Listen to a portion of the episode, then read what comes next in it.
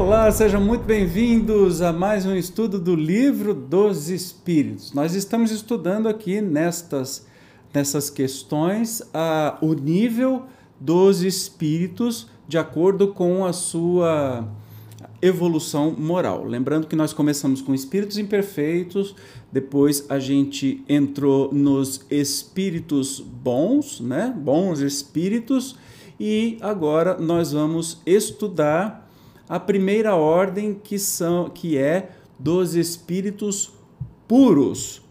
Vamos lá então, que lembra que nós temos uma classificação de 10 para 1, 10, 9, 8, 7, 6 com espíritos imperfeitos, 5, 4, 3, 2 com espíritos bons e vamos agora nos espíritos puros, que é a primeira ordem.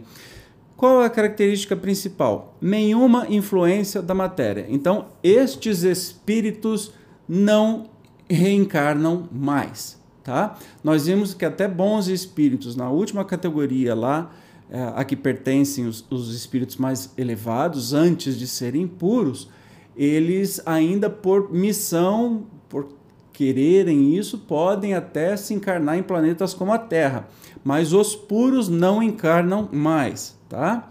Superioridade intelectual e moral absoluta com relação aos espíritos das outras ordens.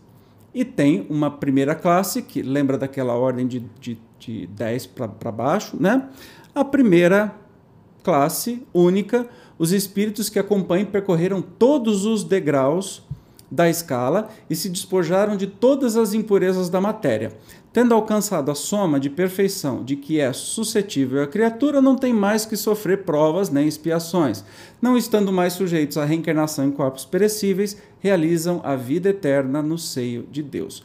Gozam de inalterável felicidade porque não se acham submetidos às necessidades nem às vicissitudes da vida material. Essa felicidade, porém, não é de uma ociosidade monótona a transcorrer em perpétua contemplação. Eu grifei isso porque senão vocês vão falar assim: ah, então esses espíritos felizes veem Deus. Sim, eles veem Deus. E aí aquele céu de Dante que a gente está acostumado, é, que trouxe do, do cristianismo, da, da, da religião católica e depois das protestantes, que é uma, uma ociosidade eterna tocando arpinha, Claro que não. Pelo amor de Deus, eu, eu que sou imperfeito, bem lá na, na, na classe mais baixa, não suportaria ficar sem fazer nada e olhando meus irmãos sofrerem. Imagina um espírito perfeito. Dica: um espírito, o único espírito perfeito que nós conhecemos chama-se Jesus de Nazaré. Então, olha lá. Eles são os mensageiros e os ministros de Deus cujas ordens executam para a manutenção da harmonia universal. Comandam a todos os espíritos que lhes são inferiores, auxiliam-nos na obra de seu aperfeiçoamento e lhes designam as suas missões. Assistir os homens nas suas aflições, concitá-los ao bem ou à expiação das faltas que os conservam distanciados da suprema felicidade constitui para eles ocupação gratíssima. São designados às vezes pelos nomes de anjos, arcanjos ou serafins.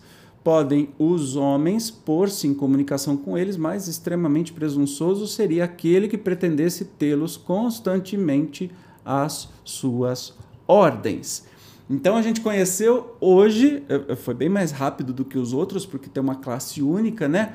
Os espíritos puros é aquilo que a gente quer chegar um dia, certo? A ser um espírito puro, ou chamado também espírito feliz.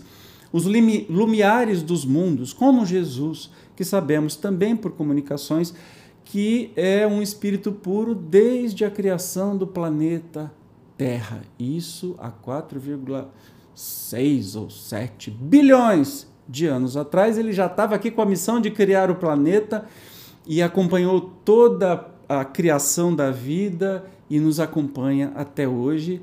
E entenda a grandiosidade desse espírito feliz, que é Jesus, de ter se materializado, se encarnado, vindo ser como homem. Tem algumas comunicações que dizem que isso exigiu esse se materializar, nascer entre nós na carne, exigiu dele, Jesus, um espírito puro, feliz, que tem contato íntimo com Deus, por isso ele falava sempre do meu pai, eu e meu pai somos um, etc e tal, e tudo faz sentido quando a gente olha por esse ângulo, é que ele demorou mil anos no processo de a densificação, nem sei se fala assim, densificação material, para poder é, o seu perispírito se adensar o bastante para voltar a encarnar na matéria. Então a gente só tem gratidão a Jesus por esse esforço